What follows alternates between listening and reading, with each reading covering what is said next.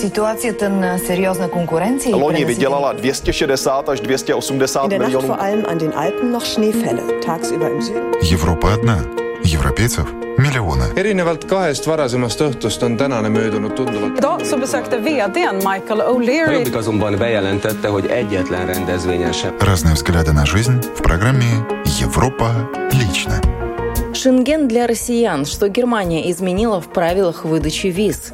В Польше построят академический центр подводных технологий. Шведские инструкторы обучают украинских солдат. Это лишь некоторые темы сегодняшнего выпуска программы «Европа лично». Меня зовут Яна Ермакова, и начнем с новостей Финляндии, где сельскохозяйственный сектор проверили на нарушения и выявили случаи нелегальной занятости. С подробностями журналист телеканала Юля Катя Лиукунин. В сельскохозяйственном секторе в рамках проведения операции по борьбе с торговлей людьми было выявлено почти 30 случаев нарушения закона. По сообщению Центральной криминальной полиции, в четырех из подозреваемых случаях работники были вынуждены заплатить взнос посреднической компании за услуги по трудоустройству. Кроме того, было выявлено 20 случаев, когда люди работали без разрешения на работу, и три случая, в которых есть подозрение на использование нелегальной иностранной рабочей силы. В общей сложности было проверено около 1600 объектов сельскохозяйственного сектора. От новостей Финляндии к новостям Швеции. Инструкторы вооруженных сил Швеции обучают в Великобритании украинских военных правилам ведения боя и военной стратегии. Корреспондент шведского радио посетил тренировочный лагерь, где проходят учения. Залпы огня проносятся со свистом по продуваемому всеми ветрами полигону, попадая в деревья, в автомобильные двери, мешки с песком и бетонные блоки. Около 200 украинских новобранцев изучают, как бьет то или иное оружие и за какими вещами безопаснее всего укрываться от тех или иных ударов. Инструктор Матильда приехала сюда из Швеции. Она из полка Пи-4 города Скараборг. Här försökte vi verkligen eh, efterlikna det som kan komma att eh, finnas som typ av skydd när vi, när vi kommer ner till eh, Ukraina. Då. Det är mycket strider i urban miljö. Конечно, мы пытались создать здесь все близко к той реальности, с которой эти ребята столкнутся там, в Украине, где много боев ведется в городской среде. Поэтому и бетонные стены. А мешки с песком имитируют то, с чем они столкнутся на земле, например, в поле, говорит она. Около 10 тысяч украинских новобранцев обучаются сейчас в Великобритании. В течение пяти недель они получат базовые военные навыки. Научатся обращаться с оружием, выживать в экстремальных условиях, оказывать первую скорую медицинскую помощь, а также ознакомиться с правами человека. Один из них, мужчина, имени которого мы не можем назвать, на момент российского вторжения в Украину уже не проживал там, но сказал, что для него решение вернуться и сражаться за Украину было само собой разумеющимся. Я, я не розумію, як можна не повернутися в Україну після того, е, що у нашій країні е, коїться. Я не представляю, как я мог бы не вернуться в Украину и не пойти воевать, когда мы знаем то, что происходит каждый день, когда погибают наши женщины и дети, говорит он. Мы должны сражаться за нашу родину, добавляет новобранец.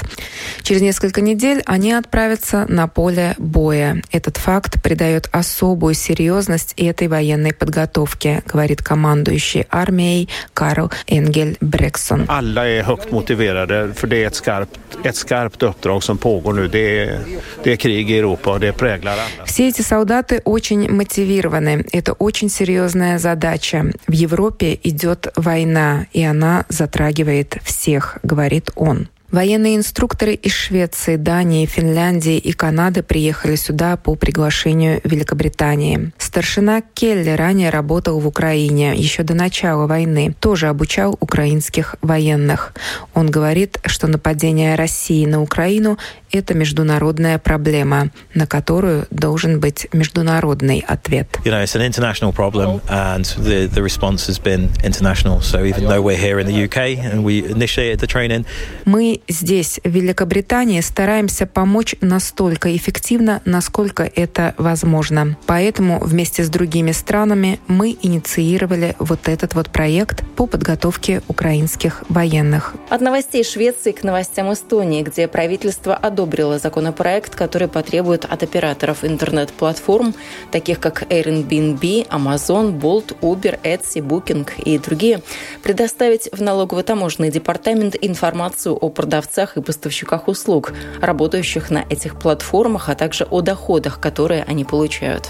С подробностями журналист русской службы эстонского радио Регина Пичугина. Как отметила министр финансов Аннели Акерман, на сегодняшний день операторы платформ не обязаны предоставлять государству данные о продавцах и поставщиках услуг. По ее словам, это не поддерживает честную конкуренцию. Аннели Акерман.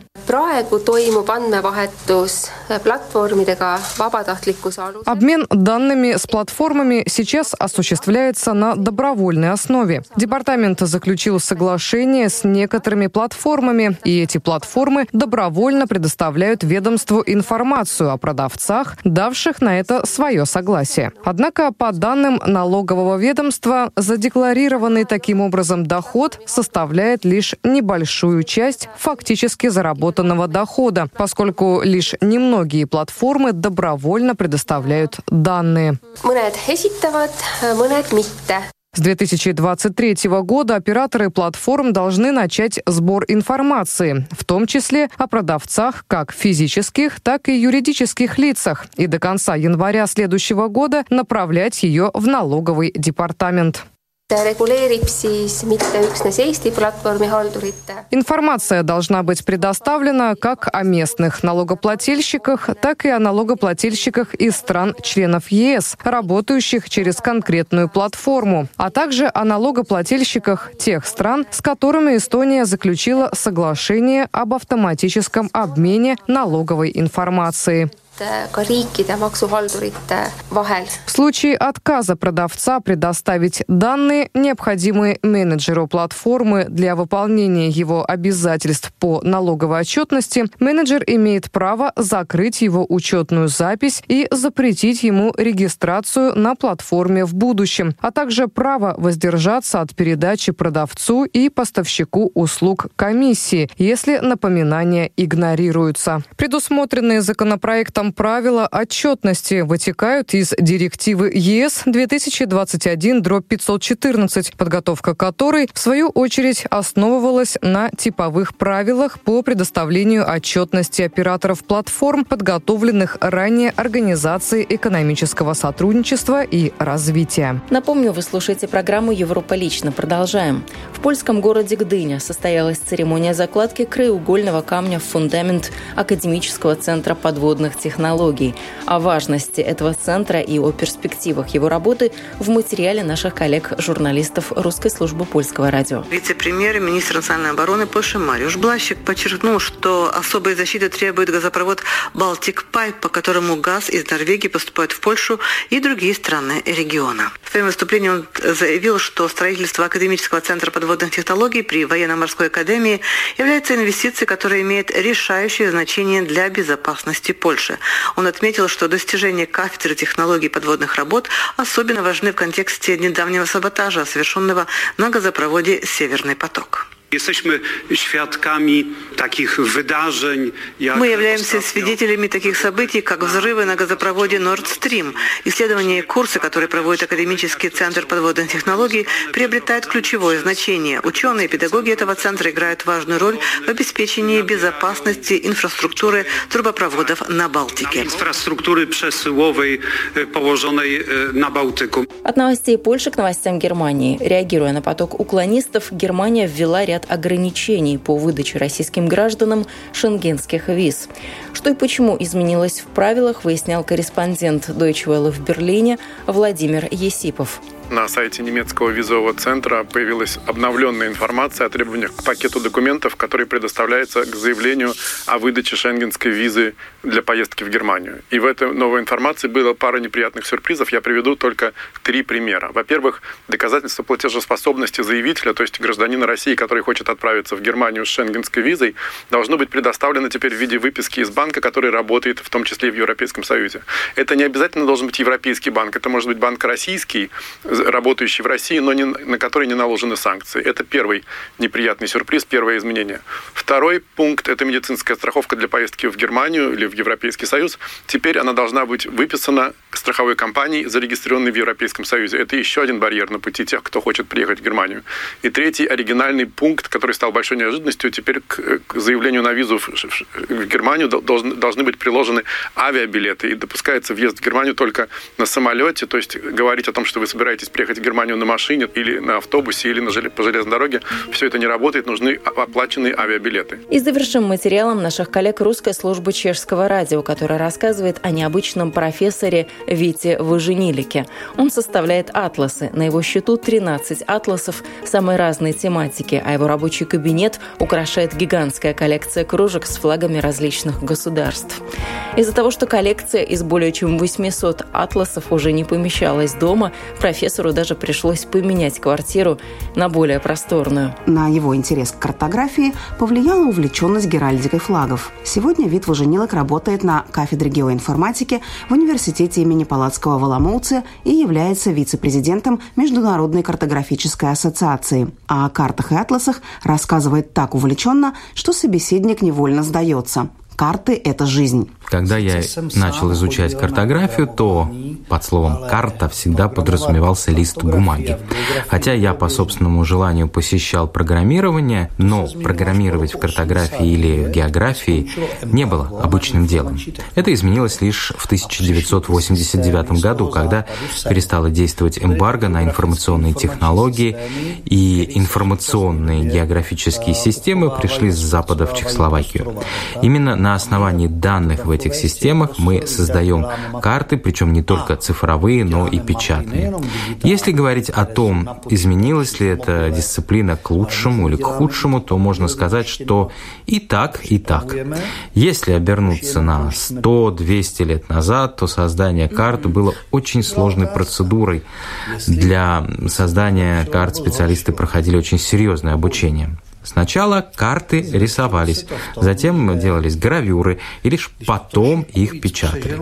Сегодня карты уже не рисуют, а составляют на компьютере на основании набора данных, и сделать это может кто угодно. Составление карты уже занимает не 12 дней, а, например, всего 12 часов. Соответственно, очень часто на свет появляются некачественные карты, что может стать причиной множества проблем. По словам профессора Важенилока, за свою жизнь он повстречал в картах огромное количество ошибок и даже с коллегой создал для одного издания сериал «Ошибки в картах». Неточности и погрешности чаще всего касаются композиции, то есть того, как карта составлена. Например, в ней бывает трудно понять, что подразумевается под тем или иным обозначением. Карты бывают визуально непривлекательны, часто в них трудно отыскать необходимую информацию. Качество карт снижается, и именно по той причине, что сделать их может практически каждый. А есть ли интерес у молодых людей к профессиональному изучению картографии сегодня? Je velikánský, ale Интерес огромный, однако не к получению профессиональных знаний и навыков в этой области. В каждой компании есть сотрудник, который создает презентации, проспекты, карты, но в большинстве случаев это не картограф. Это график, программист, географ, который делает карту по образцу, который где-нибудь найдет. Ведь сейчас для этого море всевозможных компьютерных программ. Второй закон картографии Вуженилока звучит «подумай, прежде чем рисовать». Прежде чем приступить к созданию карты, я должен четко представлять себе, что я хочу сказать, кому и как человеку будет работаться с этой информацией, как долго он будет пользоваться этой картой. Когда я был студентом, нас учили делать карты, а сейчас, когда я читаю лекции, я учу не только делать карты, но и учу тому, как ими пользоваться. Картограф должен вселиться в пользователя.